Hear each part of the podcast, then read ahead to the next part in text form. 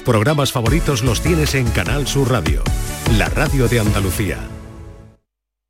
Hola, muy buenas tardes. Aquí estamos en viernes, ya saben que es un día en el que nos gusta recordarles que si están en carretera, camino de algún destino o de vuelta de algún otro o por alguna cualquiera razón, eh, extremen por favor las medidas de precaución si están al volante.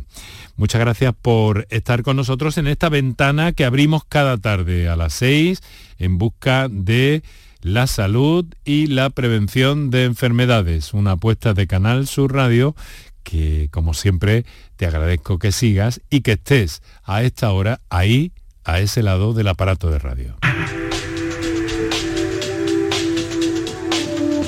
Canal Sur Radio te cuida. Por tu salud. Por tu salud con Enrique Jesús Moreno. Bueno, ya sabéis, queridos amigos, que los viernes nos ocupamos de repasar algunos de los titulares más destacados en materia de salud y avances en medicina que se producen en el ámbito y que se publican en diferentes eh, revistas eh, especializadas. Pero además de todo eso, nos ocupamos eh, de un aspecto a veces técnico, a veces de excelencia, relacionado con eh, la salud y la medicina en nuestra tierra.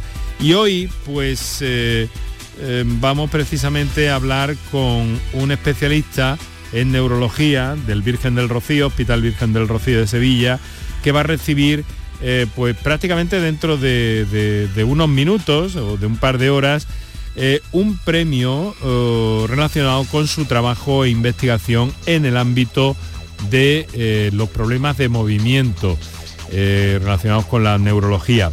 Pero además de todo eso, ya sabéis que contamos, como cada viernes, con la presencia de Paco Flores, que nos pone al día de estos titulares destacados.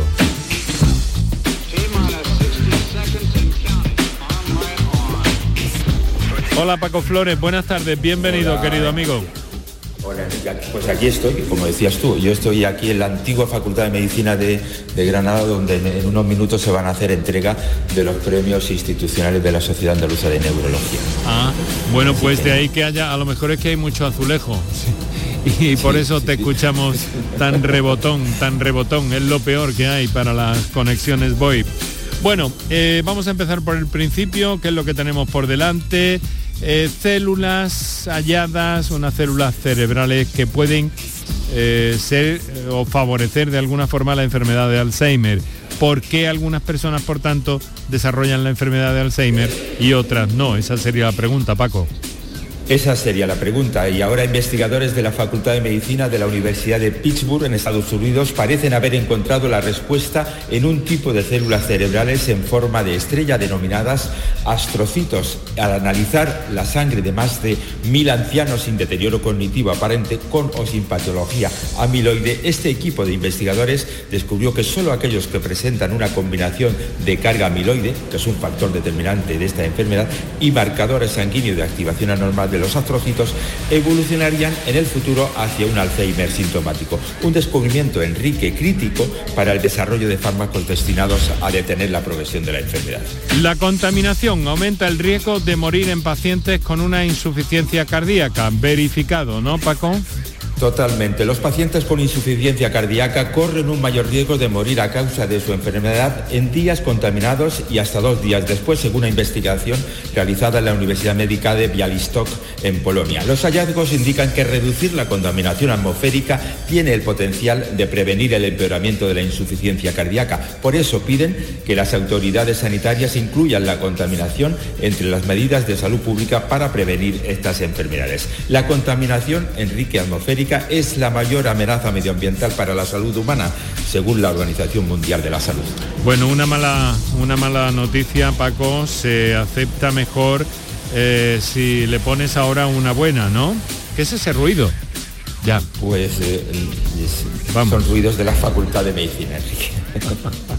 Eh, Eh, según un estudio realizado por las universidades Essex y Sussex, ambas de Reino Unido, las personas que vieron noticias sobre la bondad humana después de consumir noticias sobre un ataque terrorista u otros actos inmorales sintieron menos emociones negativas y retuvieron más la creencia en la bondad de la humanidad en comparación con las personas a las que solo se les dio la mala noticia. Los autores de este estudio esperan que sus resultados empujen a los medios de comunicación a incorporar una cobertura más positiva, así como un encuadre constructivo u orientado a la solución de problemas complejos e importantes. Siempre lo digo, Enrique, este es el único programa de la radio donde solo damos noticias positivas. Bueno, eh, desde la Facultad de Medicina de la Universidad de Granada, en cuyo seno también físicos de esta institución han desarrollado unos microgeles con nanopartículas que permiten diagnosticar y tratar tumores.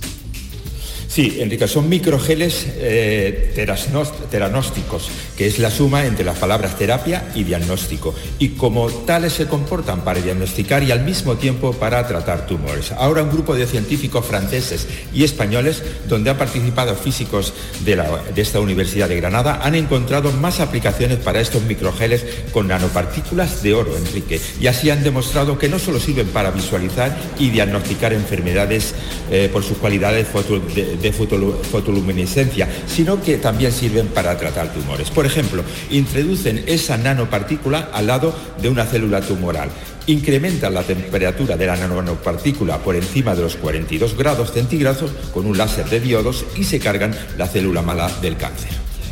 Bien, y hoy, para terminar con este repaso, Paco, es el Día Internacional de la Miastenia que es una enfermedad rara, por poco frecuente, neuromuscular, de origen desconocido, crónica y autoinmune, que se caracteriza por la debilidad y fatiga de los músculos esqueléticos o voluntarios del cuerpo. Cuéntanos un poco más sobre este día y sobre esa enfermedad. Paco, por favor.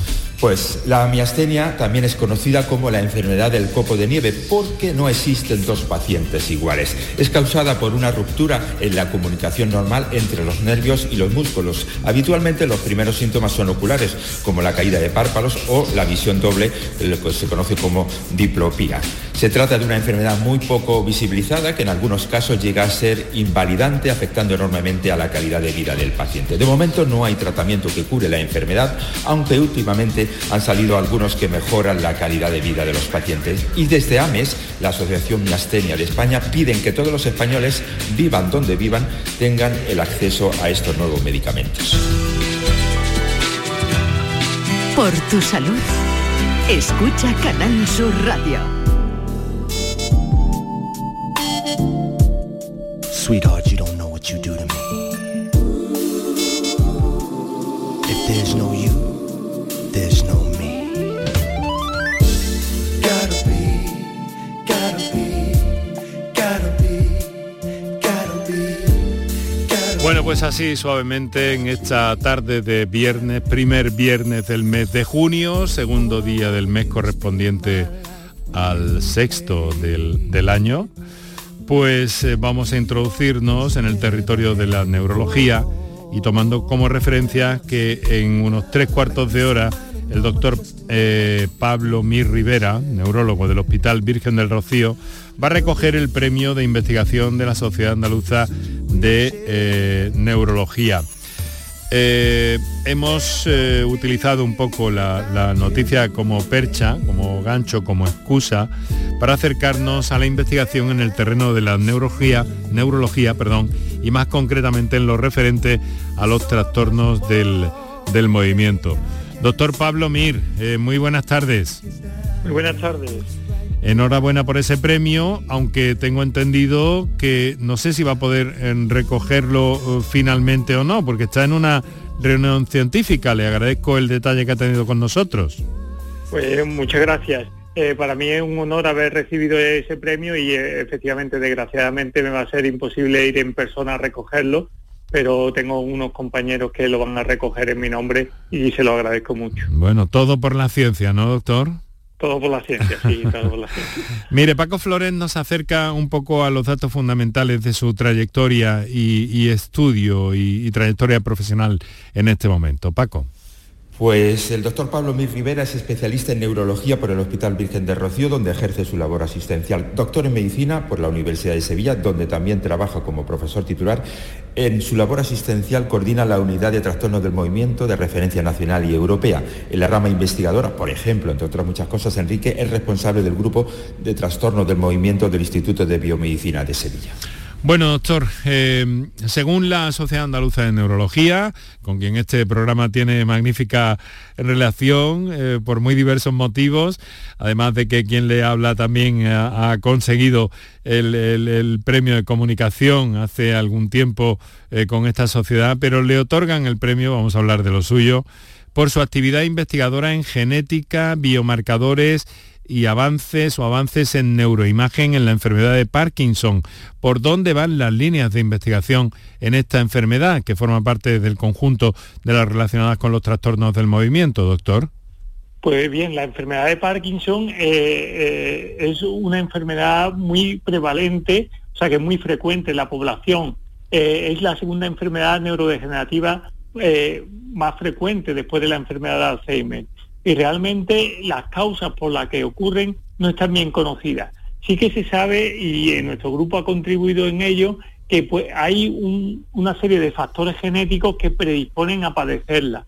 Pues bien, nuestro grupo de investigación está investigando esos factores genéticos que hacen que uno tenga más predisposición a desarrollar la enfermedad. Incluso eh, hay en algunos casos, en un porcentaje pequeño de casos, que puede haber casos familiares y eso se debe a, cambios o mutaciones específicas en genes y se han descubierto esos genes y se pueden estudiar, ¿no? Y en ese sentido, pues nos sirve para eh, una enfermedad que es bastante frecuente, pues intentar subdividirla como en grupos de enfermedades, porque de cara al tratamiento, igual eh, en un futuro habría que hacer un tratamiento más personalizado según el background genético o el fondo genético de, de cada persona, ¿no? Y en ese sentido pues estamos trabajando eh, mucho en nuestro grupo. Paco. Eh, doctor, sabemos un posible origen de esta enfermedad, pero supongo que nos queda eh, todavía por conocer. ¿Qué nos queda por saber y si tanto avanzamos, tanto desconocemos, doctor? Pues sí que sabemos bastante sobre por qué ocurre la enfermedad ahora comparado con hace años, pero queda mucho por conocer y efectivamente mientras más sabemos de las causas, más preguntas de investigación surgen de por qué, ¿no? Eh, antes pensábamos, hace muchos años se pensaba que era todo ambiental la enfermedad de Parkinson.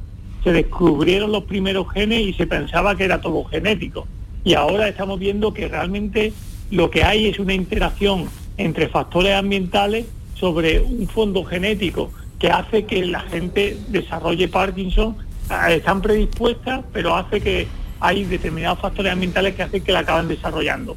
Lo que todavía nos falta es por saber cuáles son esos factores ambientales que influyen en que alguien con el mismo, incluso gemelos que sean completamente genéticamente iguales, hay algunos que desarrollan la enfermedad de Parkinson y otros no.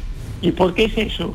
Pues cada vez estamos entendiendo más el por qué, ¿no? El estilo de vida, por ejemplo, puede ser eh, algo que influye eh, cosas como la inflamación a nivel periférico, también puede influir eh, la exposición, la exposición a pesticidas y otras cosas también pueden influir. Pues poco a poco se va sabiendo más, pero efectivamente mientras más sabemos, más nos damos cuenta de lo poco que sabemos y lo mucho que queda por investigar y conocer más sobre esta enfermedad. Bueno, o sea que no podemos curarla, eh, tenemos que, tienen ustedes que, que tratar eh, que las personas que padecen la enfermedad puedan mejorar su calidad de vida, evidentemente. Esto es posible, ¿no, doctor? Esto es posible. De hecho, es una enfermedad neurodegenerativa que es progresiva, lo que es la enfermedad, y se van como perdiendo más neuronas, pero el paciente tiene muy buen tratamiento hoy día, ya tiene muy buen tratamiento sintomático para mejorar los síntomas. Por lo tanto, hoy día una enfermedad, los pacientes con enfermedad de Parkinson se tratan con medicamentos que le mejora muchísimo la sintomatología y pueden eh, eh, tener un beneficio eh, terapéutico muy grande.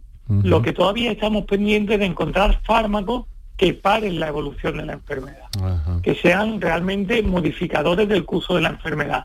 Pero con estos conocimientos que se están adquiriendo sobre el origen de la enfermedad, de por qué ocurre, y los mecanismos un poco fisiopatológicos, pues se, se está ahora viendo posibles nuevos fármacos que se puedan emplear para eso, para justamente intentar que la enfermedad se lentezca y no vaya más.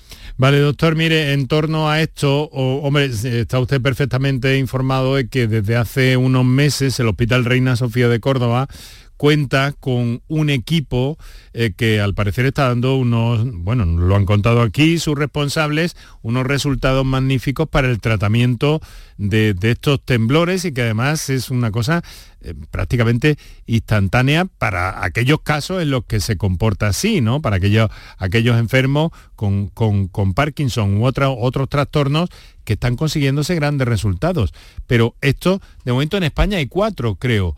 Esto no podría en los próximos meses, me gustaría decir, eh, proliferar y estar presente en más hospitales, doctor.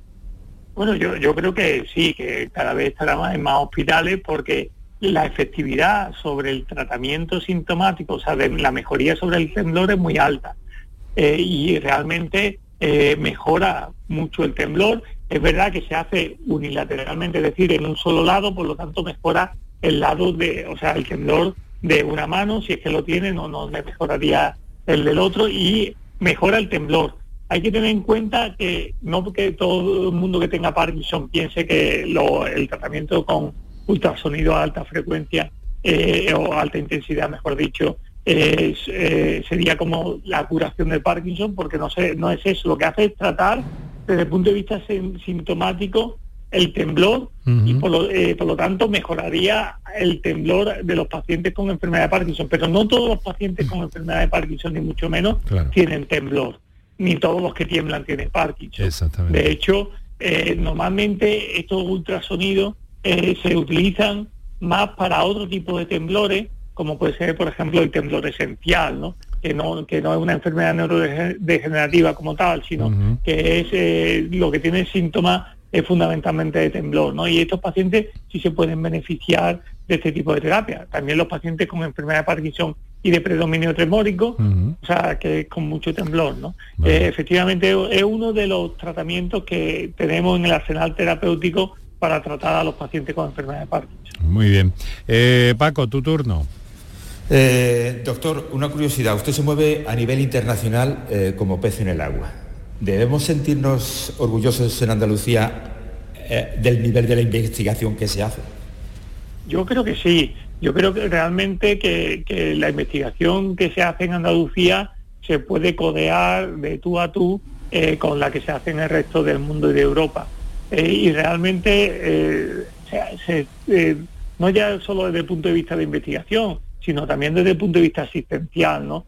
Porque aquí tenemos la capacidad de dar eh, la respuesta terapéutica a las necesidades que los pacientes precisan, al igual que en el resto de, Europa, ¿no? Y en ese sentido, yo creo que, estamos a un nivel bastante elevado. Bueno, pues eh, mm, hay desde luego mucho territorio por, por delante y las investigaciones en este sentido, lo cierto es que no paran, a pesar de que nos gustaría que Em, que fueran más deprisa todavía, ¿no, doctor? Eh, ¿Qué horizonte nos puede trazar en los próximos años y con todos los avances que se están produciendo para, para mm, si no la cura, la mejora de estos síntomas y de estas personas con, con Parkinson y otros, y otros males? Bueno, decir un horizonte ah, temporal es equivocación segura, porque eh, eh, eso es, o sea, soy más científico que adivino, ¿no?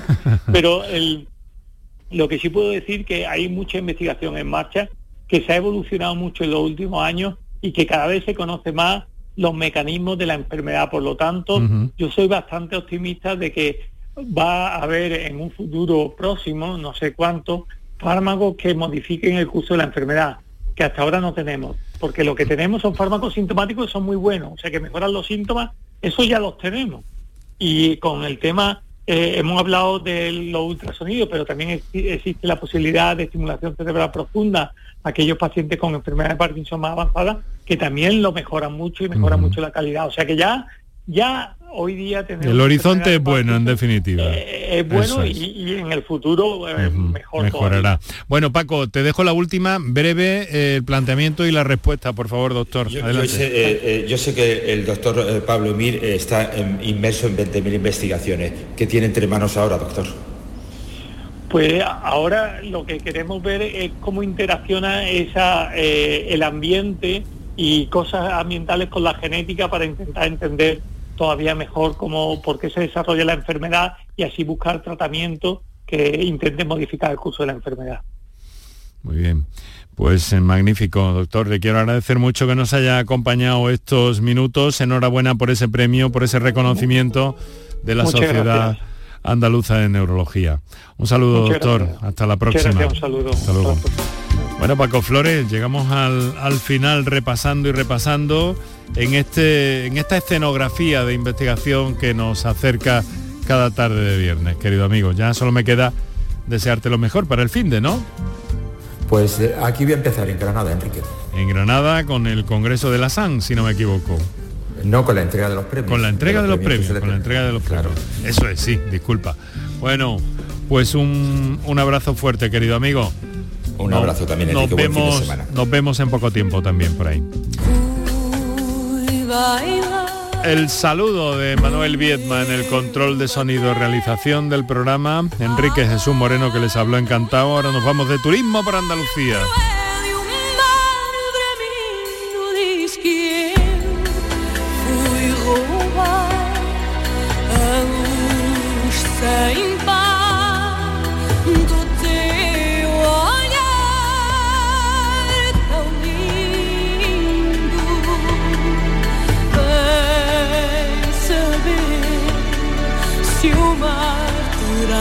sun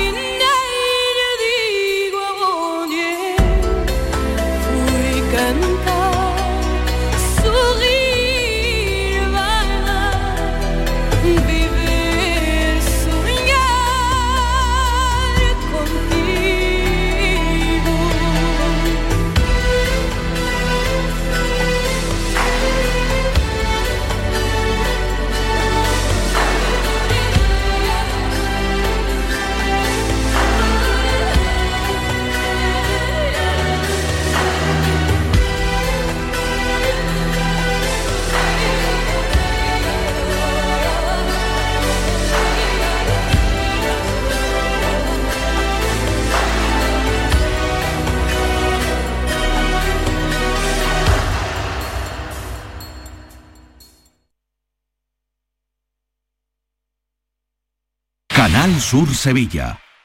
Si necesitas recuperarte de una operación de cadera, rodilla o cualquier otro proceso médico, en Vallesol podemos ayudarte. Contamos con profesionales que te ayudarán a recuperarte más rápido y llevarán un estrecho seguimiento de tu evolución. Y todo ello sin desplazamientos innecesarios y por mucho menos de lo que imaginas.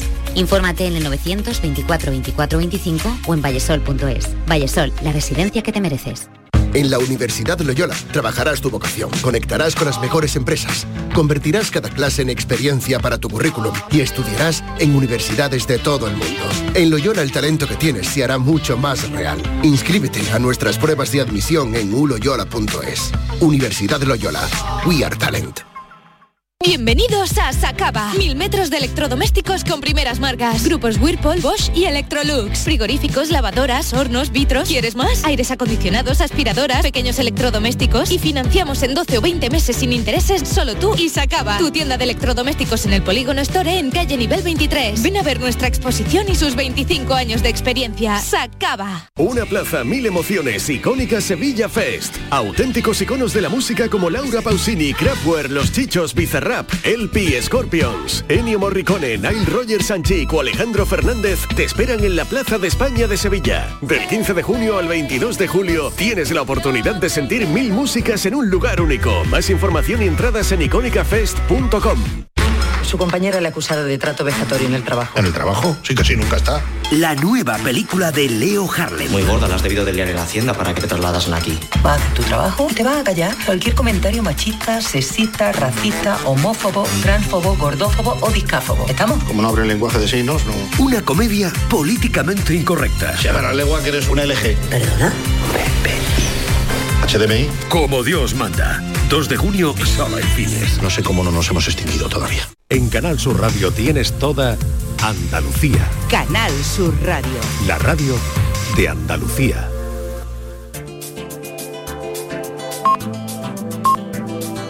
En Canal Sur Radio y Radio Andalucía Información,